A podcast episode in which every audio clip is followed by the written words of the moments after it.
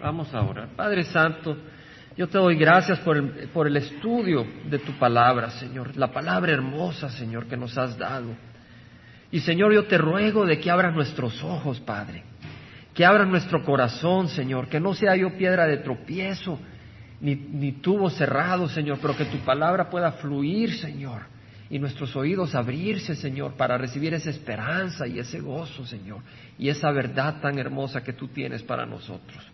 Abre nuestros corazones, danos corazones humildes y sencillos para recibir tu palabra con temor y con respeto, Señor, y para proclamarla también así como lo es, la palabra de Dios con temor y respeto, Señor.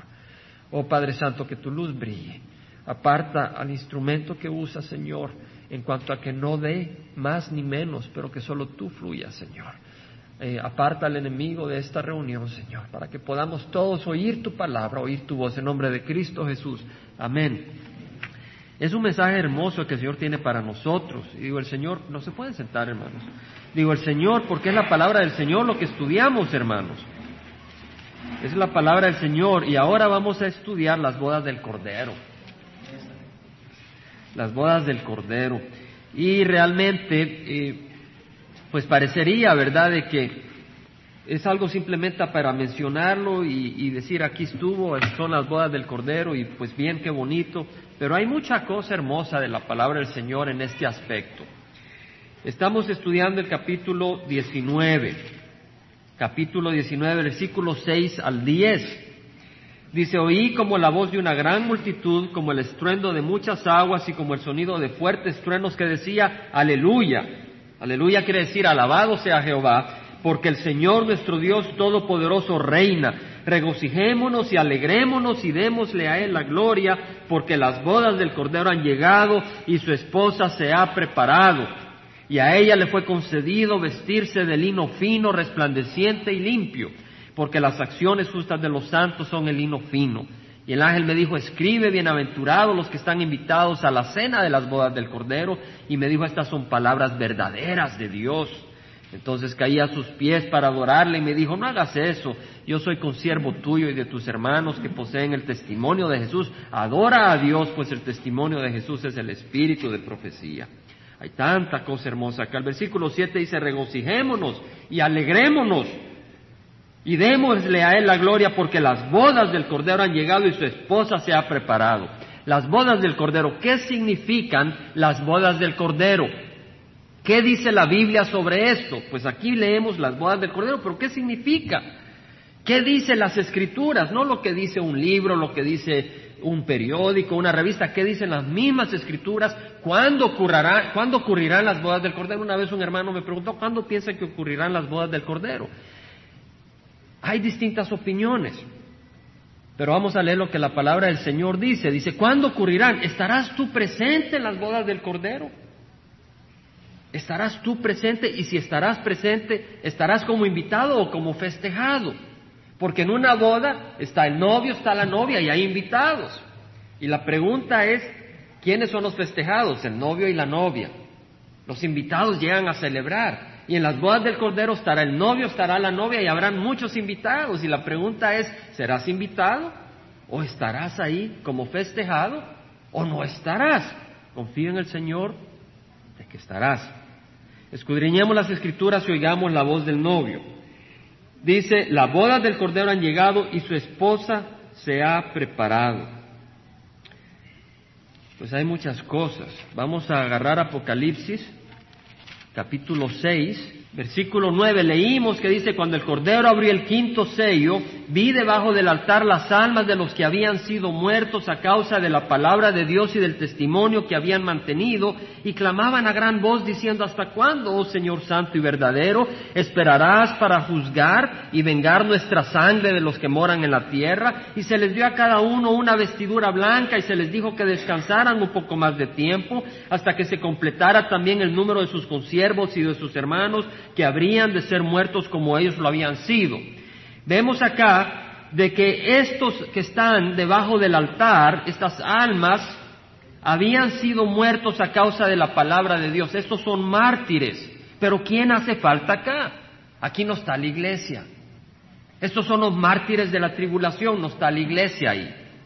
Estos mártires claman a gran voz diciendo, ¿hasta cuándo, Señor Santo y verdadero? Y se les dio a cada uno una vestidura blanca. ¿Por qué? Porque hay que estar vestidos apropiadamente para asistir a las bodas. Y si vamos a Mateo, capítulo 22, podemos leer en la parábola que el Señor hace, y vamos a ir de arriba abajo con bastante agilidad, hermanos, para poder seguir hilando este estudio. Si tiene interés puede apuntar los versículos, pero voy a ir fluyendo rápido. En Mateo capítulo 22, versículo 11, leemos que cuando el Señor habla la parábola del banquete de bodas, cuando el rey entró a ver los comensales, vio ahí a uno que no estaba vestido con traje de boda. El comensal, el invitado, no tenía un traje de boda. Aún los invitados tienen que tener un traje apropiado. Y le dijo, amigo, ¿cómo entraste aquí sin traje de boda? Y él enmudeció. El rey le dijo a los sirvientes, atadle las manos y los pies y echadla a las tinieblas de afuera, ahí será el llanto y el crujir de dientes porque muchos son llamados pero pocos son escogidos. Vemos que hay que tener un traje adecuado para participar en las bodas. Y estas personas que están acá en la tribulación son vestidos con un vestido blanco, pero sabemos que esa vestidura blanca es la vestidura blanca que puede revestir al hombre cuando se limpia con la sangre de Cristo. Y eso lo podemos leer aún ahí mismo, más adelante, en el capítulo 7, versículo 9. Apocalipsis capítulo 7 versículo 9 vemos que, dice después de esto, miré y vi una gran multitud que nadie podía contar de todas las naciones, tribus, pueblos y lenguas de pie delante del trono y delante del cordero, vestidos con vestiduras blancas. De nuevo, el énfasis de la vestidura blanca. Tú no puedes entrar al reino de los cielos si no vas vestido blanco. Ahora dice, y con palmas en las manos, palmas de victoria, clamaban a gran voz diciendo, la salvación pertenece a nuestro Dios. Y en el versículo 13 vemos que uno de los ancianos habló diciéndome, estos que están vestidos con vestiduras blancas, ¿quiénes son y de dónde han venido? Y yo le respondí, Señor mío, tú lo sabes. Él me dijo, estos son los que vienen de la gran tribulación y han lavado sus vestiduras y las han emblanquecido en la sangre del cordero. Una vez más, vemos a esta multitud que han lavado sus vestiduras, pero vienen de la gran tribulación, son mártires de la gran tribulación, ahí no está la iglesia, pero se están vistiendo en blanco para asistir a las bodas del Cordero. ¿Entendemos? Se están vistiendo en blanco por la sangre de Cristo Jesús y están preparando sus trajes para ir a las bodas del Cordero. Ahora leemos entonces que las bodas del Cordero habrán invitados. De hecho, en Juan, en Juan 3, Juan capítulo 3, podemos leer que, versículo 27, Juan dijo, un hombre no puede recibir nada si no le es dado del cielo. Vosotros mismos me sois testigos de que dije, yo no soy el Cristo, sino que he sido enviado delante de él. El que tiene la novia es el novio. Pero el amigo del novio que está ahí le oye, se alegra en gran manera con la voz del novio y por eso este gozo mío se ha completado.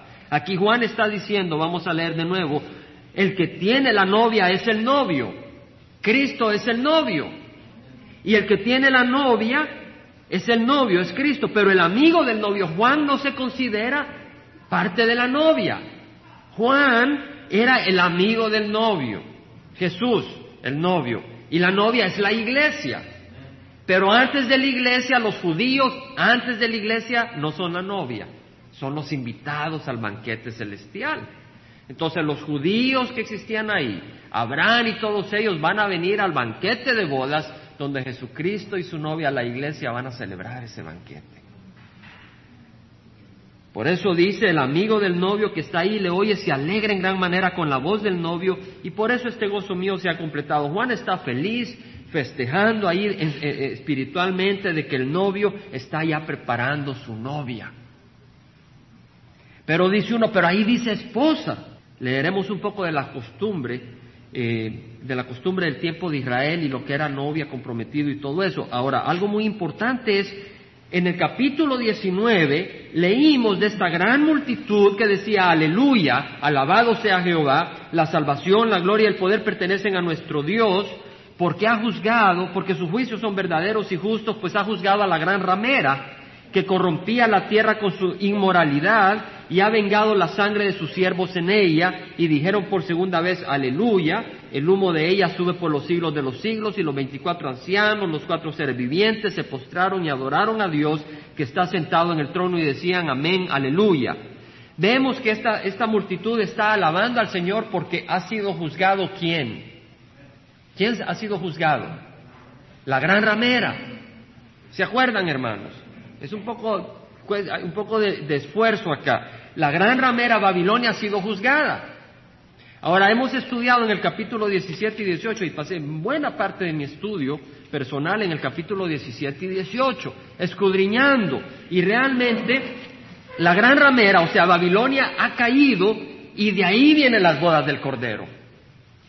Ocurre después de que cae Babilonia y antes de que venga o sea, después de este estudio, del versículo 6 al 11, leemos de que el Jesucristo viene a reinar a la tierra. Estaremos más adelante estudiando cómo el cielo se abre y viene Jesucristo con sus ejércitos a reinar a la tierra. Entonces vemos que las bodas del Cordero ocurren después de la caída de Babilonia y leímos en Apocalipsis 17 que esta gran ramera es la religión falsa ¿Se acuerdan, hermanos? En la religión falsa, leímos ahí en el versículo 3 del 17 que la mujer estaba sentada sobre una bestia escarlata llena de nombres blasfemos y que tenía siete cabezas y diez cuernos.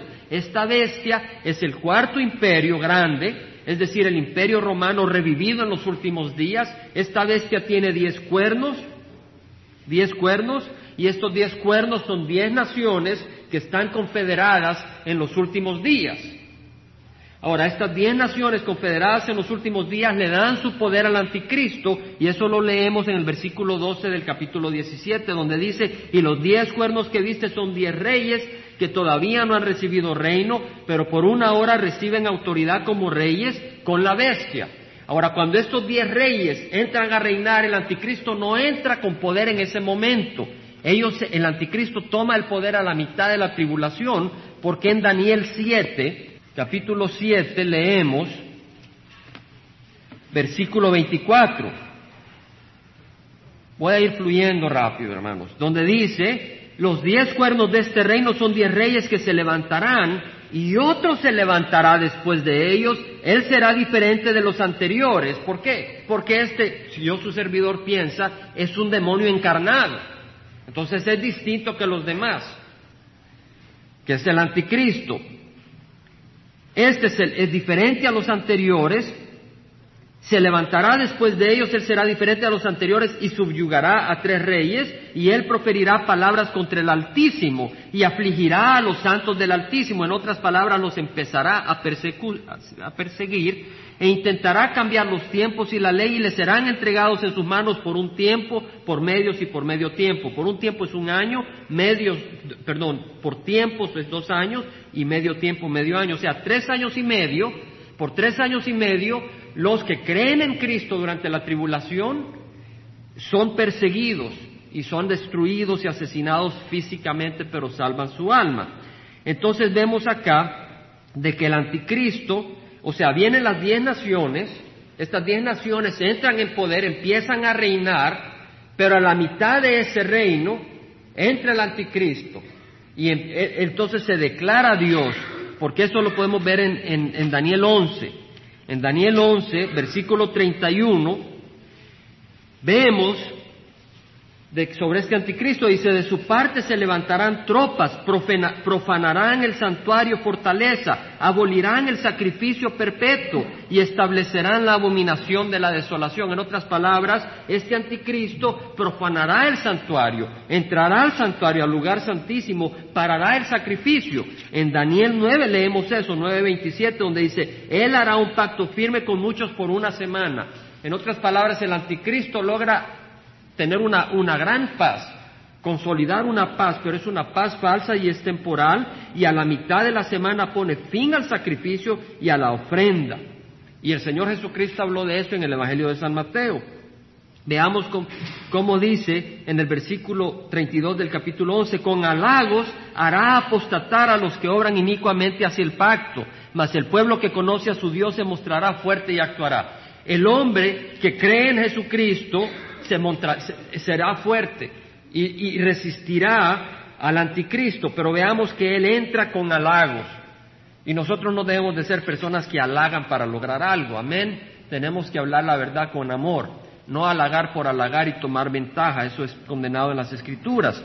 Y vemos que dice el versículo 33, los entendidos entre el pueblo instruirán a muchos, sin embargo durante muchos días caerán a espada y a fuego en cautiverio y, y, despojo. Los judíos serán perseguidos. Cuando caigan recibirán poca ayuda y muchos se unirán a ellos hipócritamente. El versículo 36 dice, el rey, es decir, el anticristo, hará lo que le plazca, se enaltecerá y se engrandecerá sobre todo Dios y contra el Dios de los dioses dirá cosas horrendas. Él blasfemará contra Dios. Él prosperará, dice, hasta que sea, haya acabado la indignación, es decir, hasta que venga Jesucristo, porque lo que está decretado se cumplirá. Versículo 37 dice, no le importarán los dioses de su padre. En otras palabras, el anticristo no va a respetar ninguna religión, ni el favorito de las mujeres. Las mujeres judías siempre esperaban al Mesías. Y aquí está diciendo que este anticristo no va a respetar a Jesucristo. Tampoco le importará ningún otro Dios porque Él se ensalzará sobre todos ellos. En otras palabras, Él se declara Dios. En su lugar honrará al Dios de las fortalezas, un Dios a quien sus padres no conocieron. Vemos acá que el anticristo desprecia las religiones, aún las religiones falsas.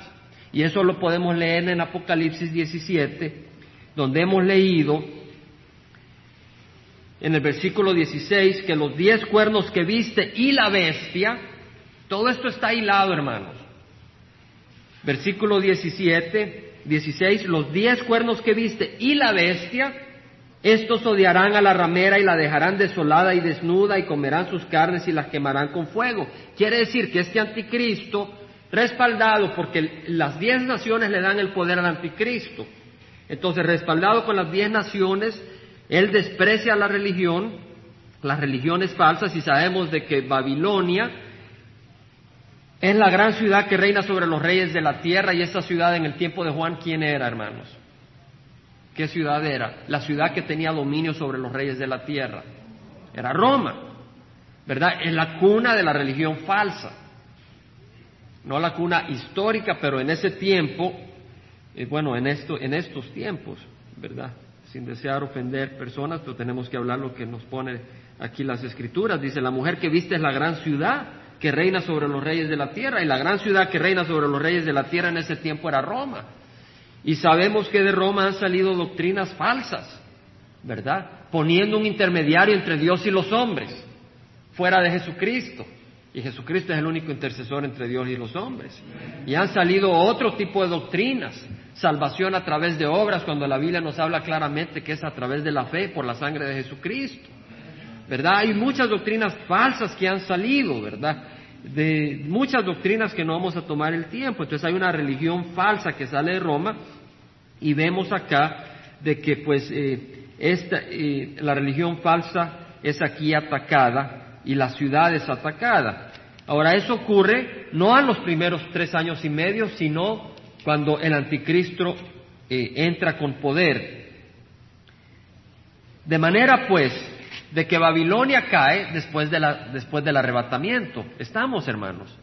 Porque si tenemos siete años de tribulación y el anticristo entra con todo su poder a los tres años y medio, quiere decir de que y, y es ahí cuando él va a, es ahí cuando él entra a Jerusalén y desacra el templo y después viene a Roma a traer destrucción a, perseguir la religión falsa. Entonces vemos de que ha ocurrido en la tribulación. Ahora, la iglesia ha sido arrebatada. Y las bodas del Cordero entonces no son al principio de la tribulación. Porque al principio de la tribulación todavía el anticristo no ha perseguido a la religión falsa. ¿Entendemos? Al principio de la tribulación están las diez naciones, el anticristo logra una paz falsa, pero es a los tres años y medio de la tribulación que el anticristo empieza a perseguir. Quiere decir que las bodas del Cordero realmente no son al principio. Hay distintas maneras de pensar y no vamos a hacer una gran discusión en esto, pero me parece de que las bodas del Cordero van a ser cuando el Señor venga a reinar a la tierra con su pueblo. Entonces los invitados van a ser el pueblo judío y van a ser los que reciben a Cristo en la tribulación. Ahora entonces, o recibimos, los que hemos recibido a Cristo, vamos a ser la novia de Cristo. Los que no la reciben, hermanos, se van a salvar, pero no van a ser la novia de Cristo. Fíjese. Los que no reciben a Cristo, hasta en la tribulación lo reciben, van a venir como invitados, cuando puede ser la novia de Cristo. Fíjate. Venía hablando conmigo y le digo, imagínate que venga el arrebatamiento y tú en ese momento dices, mi mamá, mi papá, el pastor, el hermano David, Pedro me decía. Y por un segundo te, te perdiste el arrebatamiento. Imagínate lo tremendo que sería. Que por un segundo uno pierde el arrebatamiento y ahora se arrepiente, te toca morir.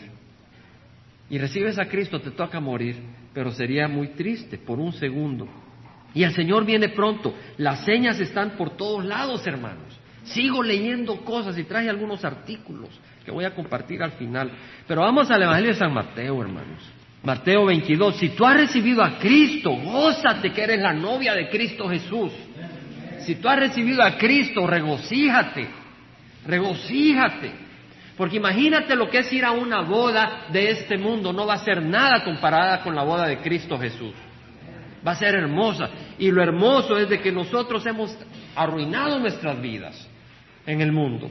En el mundo las hemos arruinado, pero sabes, la Biblia dice que la, novia viene virgen. Dios ha hecho en nosotros una nueva creación. Si alguno está en Cristo, nueva criatura es. Qué hermoso. Gloria al Señor. En Mateo, en Mateo 22 leemos, tomando Jesús la palabra, les habló otra vez en parábolas diciendo, el reino de los cielos puede compararse a un rey que hizo un banquete de bodas para su hijo. ¿Quién hace el banquete de bodas? El Padre. El Padre está preparando un gran festín para su hijo que es Cristo Jesús para su hijo y envió a sus siervos a llamar a los que habían sido invitados a las bodas pero no quisieron venir. Yo creo que durante la tribulación eso es lo que van a hacer los siervos. Primero los dos testigos durante los primeros tres años y medio llamando a la gente al arrepentimiento para que vengan al banquete de bodas porque el padre ya está terminando el tiempo y va a mandar a su hijo con su novia a celebrar ese banquete de bodas y empieza a llamar estos dos testigos a los hombres y a las mujeres al arrepentimiento para que vengan a este banquete de bodas. Pero lo van a matar a estos hombres.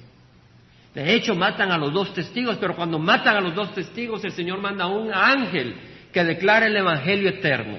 ¿Se acuerdan, hermanos, haber leído eso en Apocalipsis?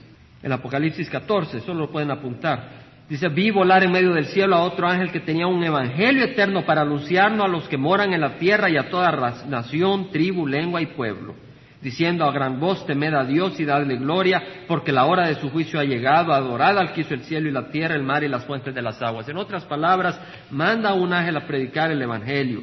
Y dice en Mateo 22, Cuatro, que no quisieron venir los invitados. De nuevo envió a otros siervos diciendo, decidan los que han sido invitados, ved, ya he preparado mi banquete, he matado mis novíos y reses cebadas, y todo está aparejado, venid a las bodas. Pero ellos no hicieron caso y se fueron, uno a su campo, otro a sus negocios, y los demás echando mano a los siervos los maltrataron y los mataron. Entonces el rey se enfureció y enviando sus ejércitos destruyó a aquellos asesinos e incendió su ciudad. Hermanos, cuando el mundo rechace el Evangelio de Cristo Jesús por esos siete años, ¿qué es lo que está haciendo Dios? ¿Qué es lo que está haciendo el Padre? Derramando la ira, derramando el fuego sobre la ciudad de estos hombres que rechazan la invitación al banquete de bodas. Versículo 8 dice, luego dijo a sus siervos, la boda está preparada, pero los que fueron invitados no eran dignos. Id, por tanto, a las salidas de los caminos e invitad a las bodas a cuantos encontréis. Y aquellos siervos salieron por los caminos y reunieron a todos los que encontraron, tanto malos como buenos hermanos. Los que vamos a entrar en los cielos son malos perdonados. El que se considera bueno no busca al Señor. Y el salón de bodas se llenó de comensales, pero cuando el rey entró a ver a los comensales, vino vio, ahí a uno que no estaba vestido con traje de boda. Para poder ser invitado o para ser la novia necesitamos la sangre de Cristo. Ahora uno dice, bueno, pero ¿por qué, ¿por qué se llama la esposa? ¿Por qué se menciona acá en Apocalipsis 19 la esposa? porque dice, las bodas del Cordero han llegado y su esposa se ha preparado. Algo muy interesante en la cultura, en la cultura bíblica. En la cultura bíblica eh, existía lo que era el compromiso, los esponsales que le llaman. Los esponsales quiere decir compromiso o promesa mutua y solemne de casamiento. El compromiso de matrimonio en la cultura israelita, son notas que apunté, era muy formal. De manera que muchas veces a la novia ya se le llamaba esposa y al novio esposo, aunque no estuvieran formalmente casados. Y estaban obligados a guardarse fidelidad como si ya estuvieran casados. Y de hecho podemos encontrar eso en las escrituras. O sea que venía el novio y, y le proponía a la familia de la novia para poder casarse con la novia. Y si aceptaban, ahí estaba el compromiso ya sellado. Él traía un dinero, traía algunos tesoros, por la novia. Y esos tesoros mostraban que él realmente estaba hablando en serio. Porque era una gran fortuna la que traía, ¿verdad? Para comprometerse con la novia. Y si la novia decía así, pues ya estaban comprometidos. Y de hecho, no se, no se podían separar si no era por divorcio. Y en Deuteronomio 22 podemos leer la seriedad. Tengan paciencia, hermanos, todo esto está hilado en Deuteronomio 22, versículo 23, podemos leer algunas de las leyes con respecto a los, a los novios y a las novias que estaban comprometidas. Dice, si hay una joven virgen que está comprometida a un hombre y otro hombre la encuentra en la ciudad y se acuesta con ella, entonces llevaréis a los dos a la puerta de esa ciudad y los apedrearéis hasta que mueran. La joven porque no dio voces en la ciudad y el hombre porque ha violado a la mujer de su prójimo. Vemos, era novia pero se considera ya mujer. Entonces la novia ya está comprometida con el novio y ya no puede andar jugando con otros hombres. Y nosotros somos la novia de Cristo. Y no podemos andar jugando con el mundo. Aquí lo no dice. El castigo en ese tiempo era la muerte. Tanto que Pablo habla de su celo por presentar a la iglesia pura para Cristo. Veamos también en Apocalipsis que dice 19.7, regocijémonos y alegrémonos y démosle a él la gloria porque las bodas del Cordero han llegado y su esposa se ha preparado. Y a ella le fue, le fue concedido vestirse de lino fino, resplandeciente y limpio. En el Antiguo Testamento y al principio en el tiempo de Jesucristo, la novia preparaba su vestido. Y acá dice que son las obras justas de los santos, son el lino fino. En Efesios 2.10 hemos leído, ¿verdad? Bueno, 2.9, que por gracia sois salvos por medio de la fe. Esta es un don de Dios, no de vosotros, y no por obras para que nadie se vanagloríe. Y luego dice, porque somos hechura suya, creados en Cristo Jesús para hacer buenas obras, las cuales Dios preparó de antemano para que anduviéramos en ellas. Vemos que Dios ha preparado buenas obras para que andemos en ellas. Y así poniendo sillas, compartiendo, doblando flyers, invitando a un hermano, hablándole a una hermana. De distintas maneras son buenas obras y este es el adorno que la novia trae, las, las obras hermosas, pero que son promovidas por Jesucristo.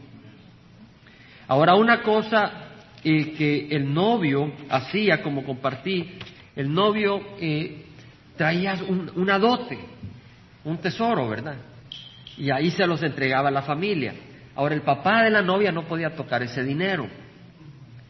El papá de la novia tenía ese dinero en caso de que se moría el novio, se divorciaba la novia, esa era una seguridad económica para la novia pero sobre todo hacía para que el novio no fuera así, llamara a una novia, se comprometiera y a rato se limpiara las manos y saliera, porque ahí había dejado un tesoro. Dice, después de escuchar el mensaje de verdad, el Evangelio de vuestra salvación, y habiendo creído, no basta oírlo, hay que creer, fuiste sellados en él con el Espíritu Santo de la promesa. El Espíritu Santo es esa promesa, es ese dote, que nos es dado como garantía de nuestra herencia con miras a la redención de la posesión adquirida de Dios para alabanza de su gloria. Así que el Señor ha prometido y el Señor vendrá por nosotros. Ahora, si nosotros vemos el tiempo bíblico, vemos que el padre es el que se preocupa por conseguirle una novia a su hijo. Si vemos el caso de Adán, ¿quién fue el que dijo que necesitaba mujer Adán? Fue Dios, el Padre.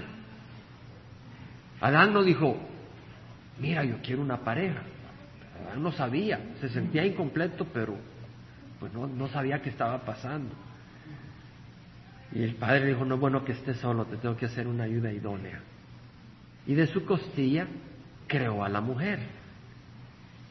La hizo de la misma naturaleza que su hijo, que Adán. Si vemos a Abraham, Abraham tenía a su hijo Isaac y ¿qué quiso hacer para Isaac? Traerle una novia. ¿Se acuerdan, hermanos? Estudiamos Génesis. Pero fíjense de que Abraham mandó a traer una novia a Arán, a la región donde estaba la familia de Abraham. ¿Cierto? Él no quería que su hijo se casara con una mujer que no fuera de su misma raza. ¿Verdad? No estoy en contra de matrimonios interraciales, pero había más que la raza involucrada en eso de Abraham, sino la misma naturaleza espiritual, por decirlo así. Aunque eran, habían, eran idólatras, ¿verdad? La familia de, de, de, la que, que estaba en Arán. Pero era el padre que se preocupaba por, por darle una novia al hijo. Y el padre le está dando una novia a Jesucristo, que es la iglesia de nuevo. Y así como le dio una novia a Adán de la misma naturaleza, nos da a nosotros de la misma naturaleza que Jesucristo. Pero óigalo bien que no estoy blasfemando. Lo que me refiero es que si tú no has nacido de arriba, no vas a ser la novia de Cristo. Dice el Señor que hay que nacer de arriba para entrar al reino de los cielos. No somos dioses, ¿verdad? Somos criaturas. Y los que creen que son dioses, pobrecitos, que Dios les ayude, ¿verdad? Porque cualquier viento les agarra neumonía. Pero no somos dioses, pero tenemos que nacer de nuevo, tenemos que tener una naturaleza de Dios, no que seamos dioses, con la naturaleza de Dios, porque dice que hay que nacer de arriba para entrar en los cielos, ¿verdad? Porque carne no hereda las cosas eternas. Entonces, al nacer de nuevo, sí podemos ser la novia de Cristo Jesús. Un pensamiento con el que quisiera terminar, y pues hemos corrido bastante porque el concepto eh, está acá. Quiero terminar con Lucas, con el Evangelio de San Lucas. Me llamó mucho la atención lo que estaba leyendo. En el Evangelio de San Lucas capítulo 21 de los últimos días, y se aplica. El Señor ha estado hablando de la tribulación de los últimos días. Y en el versículo 34 dice, estad alertas. Hermanos, yo creo que el Señor viene pronto. Yo se lo decía, yo se lo decía el martes o el miércoles a un hermano en el trabajo que me iba a saludar en la mañanita. Le digo, Craig, mira, le digo, yo creo que el Señor viene pronto. No te lo digo porque sienta cosquillas o algo en la carne. No te lo digo porque lo vea en luces, pero hay una voz silenciosa y suave, un susurro que me dice, vengo bien pronto. No sé cómo explicártelo. No es algo que oigo en los oídos, no es algo que mi carne, es una voz que me dice, vengo bien pronto. Y las señas están por todos lados y las sigo viendo. Ese día cuando me monto en el carro, pongo K-Way y lo que estaba predicando David Hawkins era que el Señor venía pronto. Estaba hablando del arrebatamiento de la iglesia ese momento. Algunos dirán es coincidencia. Agarro dos revistas. ¿Se acuerda que hicimos un estudio sobre la Cashless Society, sobre la, la sociedad sin cash? Hermano, este artículo habla de lo que hablamos sin haber visto ese artículo. Pero esto habla no desde un punto de vista religioso. Este es un artículo de la revista Times del 13 de octubre, después que dimos el estudio. Dice así, la sociedad sin cash será muy beneficiosa a bancos y a los mercaderes. Manejar cash consume tiempo, produce error y hay riesgos de seguridad. Se ha producido lo que se llama el Smart Card. Y el Smart Card tiene un chip donde usted va al banco y ahí le pone el equivalente a la cantidad de dinero. Entonces usted usa el Smart Card, ¿a dónde va? Y le va descontando automáticamente, no tiene que usar cash. ¿Sabe dónde se ha originado esa tecnología o dónde se está aplicando? En Europa. Fíjese que cuando salió este artículo, el siguiente artículo de Times, yo leí una carta de un muchacho de Portugal, burlándose de los americanos en, una manera muy respetuosa. Nosotros en Portugal, dice, yo leí ese artículo, al Times le dice, usted, nosotros en Portugal, que somos uno de los países más pobres de Europa, ya usamos el, Smart Card. Y ustedes en Estados Unidos, padres de la tecnología, hasta ahora la están usando. Y dice que acá que Estados Unidos se va a triplicar, que en 1998, de hecho, en el artículo del 3 de noviembre, vuelven a hablar de card currency. Y dice, hermanos, ¿y por qué cree que yo veo estos artículos? Yo creo que no es accidente. El Señor me los permite tener para compartirlos con la congregación, para que abramos los ojos. Dice acá, eh, los compradores, choppers, las personas que van y compran en las tiendas, en el continente han usado las cartas que guarda el cash, por decirlo así, en un chip. O sea, no guarda el cash, sino que es electrónico. Desde los 1990, en Europa. El market, el mercado global, dice un nuevo estudio, se triplicará para el año 2000. De manera que para el año 2000 habrán 500 millones de personas usando ya esa carta. 500 millones para el año 2000. Los bancos americanos, dirigidos por el Chase and Citibank, predicen que Estados Unidos, el mercado, va a arrancar en el año 1998. El próximo año va a arrancar el uso del Smart Card menos y menos el cash. Luego hablé del Global Positioning Satellite Technology, no sé si se acuerdan, que consistía de que los satélites, hay varios satélites, entonces le ponen un chip a un niño y entonces los satélites pueden decir exactamente dónde está. Me llega de la compañía de seguro una revista que habla de esa tecnología que ya está en efecto en carros. De manera que usted, por ejemplo, está aquí en Orange, en la calle Yorba, y usted quiere ir a San Diego, a la calle Freeman Avenue, número 2312. Usted viene y en la computadorcita, ya existen esas computadoras y los carros, pone dónde está usted y a dónde va. Entonces le enseña qué calles tomar para llegar allá, pero eso, eso no es nada. Lo interesante es de que ese carro tiene un chip y la tecnología de satélite, cuando usted va manejando, va chequeando dónde va el carro y le enseña en su computadora en dónde está en, el mapa. El uso del chip se está, eh, eh, se está globalizando y va a llegar el momento donde las personas van a querer tener su chip en la mano. Y si no tienen mano, o usan crema en la cabeza. La tecnología ya está a la vuelta de la esquina. En Lucas, versículo 34 dice, de hecho, hoy estaba leyendo algo, ah, estaba leyendo algo en Apocalipsis 13. Apocalipsis 13. Hermanos, ¿se acuerdan que leímos de esa tecnología de cloning? Donde ya están haciendo ranas sin cabeza y ahora van a querer hacer cuerpos sin cabeza, humanos, para poder usar los cuerpos. Vea lo que dice Apocalipsis 13, lo leí con una nueva luz en, en base a la noticia en Apocalipsis, déjeme ver si lo hallamos. Yo creo que es 17 o 18. Perdón, 18, 13.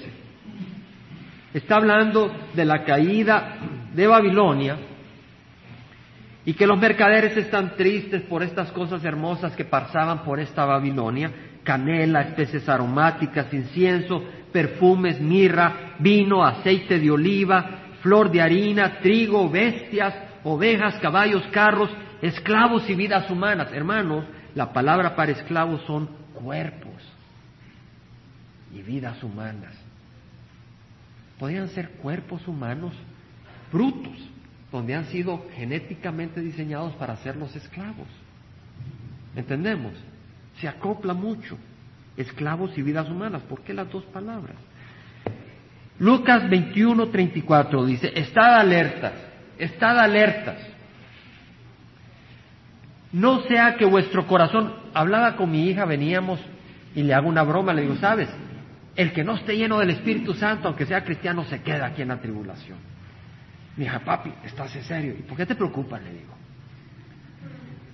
Pero porque estábamos diciendo, no, no me preocupo, pero, pero lo que usted me está diciendo no estoy de acuerdo. El punto es este. El que es cristiano, pero no tiene el Espíritu Santo, no es cristiano. Y por eso se va a quedar en la tribulación. El que es cristiano tiene al Espíritu Santo y el que tiene al Espíritu Santo no va a estar tropezando la sangre de Cristo mañana, tarde y noche. De hecho, lo leemos en Hebreos.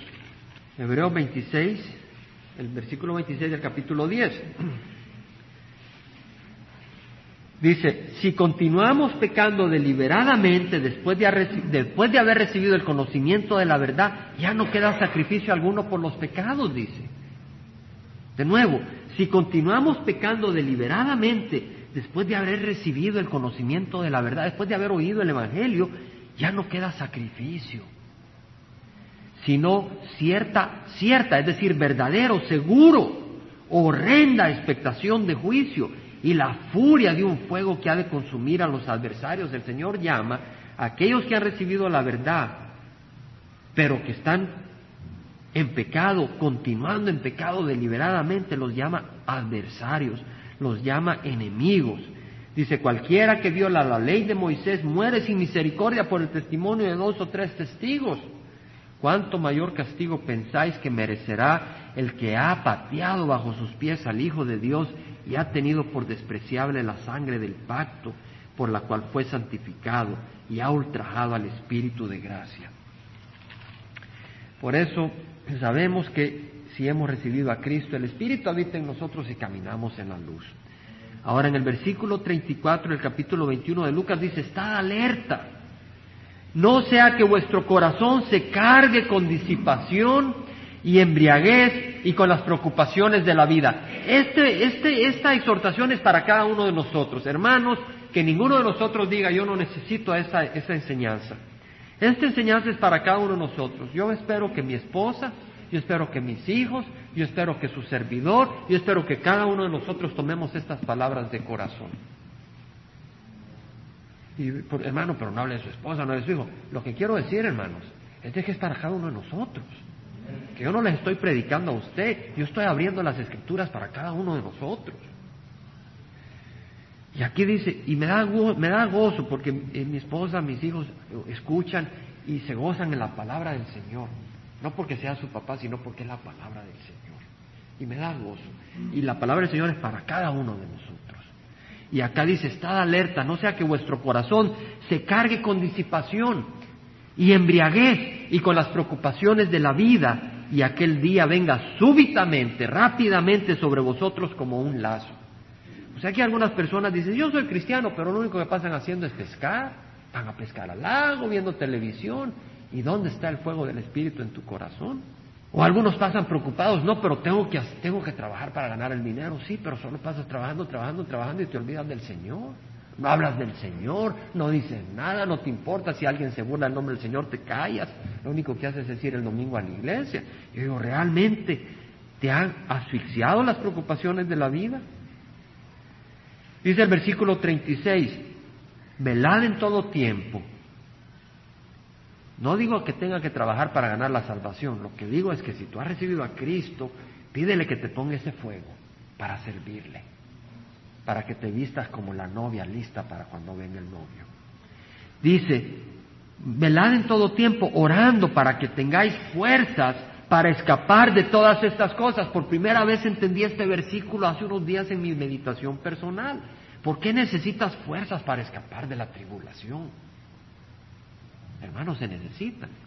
Por primera vez lo vi con la luz del Señor. Porque cuando estudiamos las escrituras hay versículos que no entendemos en un momento, pero a veces el siguiente año, o dos años, o diez años después el Señor nos da luz. Y aquí está la luz. ¿Sabes? Las preocupaciones de la vida son como una cáscara de acero que te envuelven y te impiden moverte. Y necesitas el poder de Dios para reventarlas y para caminar en libertad, para servir al Señor y no ser esclavizado por las preocupaciones de la vida. Por eso dice la palabra, el Señor no es con el poder ni con la fuerza, sino con mi espíritu, dice el Señor. Y necesitamos el Espíritu Santo para tener el poder de vencer las preocupaciones de la vida. Yo le aseguro, hermano, que cada uno de los que está aquí sentados ha tenido preocupaciones de la vida para no servir al Señor. Yo tengo presiones en el trabajo que constantemente luchan para que yo no pueda servir al Señor. Y yo sé, estoy seguro que ustedes también, hermanos. Cada uno tiene presiones en distintos lugares que luchan contra nosotros para impedirnos servir al Señor. Y lo que necesitamos es el poder del Señor para escapar de estas cosas. Amén. Padre Santo, yo te doy gracias, Señor, por tu palabra. Tú nos hablas, Señor. Podemos escuchar tu voz. Tú nos amas. Tú nos llamas la novia de Cristo. Nos das una nueva oportunidad de aparecer vírgenes, limpios, limpias, puros para ti. Y si la relación en este mundo de un novio y una novia puede ser intensa y apasionada, la relación entre Cristo y sus hijos, sus siervos, sus discípulos es más profunda, más hermosa, más grandiosa. No lo podemos imaginar. Lo más cercano es la relación entre un novio y una novia enamorados. Señor, nos has invitado a algo hermoso, a una relación preciosa. Yo te ruego que ninguno de nosotros nos quedemos atrás. Si hay alguien aquí, Señor, que necesita fuerzas para romper al pecado que le impide servirte, hoy te pida fuerzas, pero que se que haga negocios contigo. Y Padre, a los que te hemos recibido, Señor, que nos recuerdes que vienes pronto y que la obra que has empezado a hacer fuertemente en esta congregación, no por números, pero por lo que estás haciendo en nuestras vidas, transformando nuestros corazones, siga creciendo para glorificar tu nombre. Yo te doy gracias, Señor. Te he estado dando gracias porque veo fruto, Señor, de tu presencia. Te sigo que lo continúes haciendo. Y también si alguien necesita fuerzas para romper el pecado que le impide caminar en luz, ore conmigo. Dios eterno, dame tu Santo Espíritu para romper las cadenas del temor, las cadenas del pecado, las cadenas de la atracción al mal. Y dame tu fuerza, Señor para caminar en tu luz. Todo esto te lo pedimos en nombre de Cristo Jesús. Amén.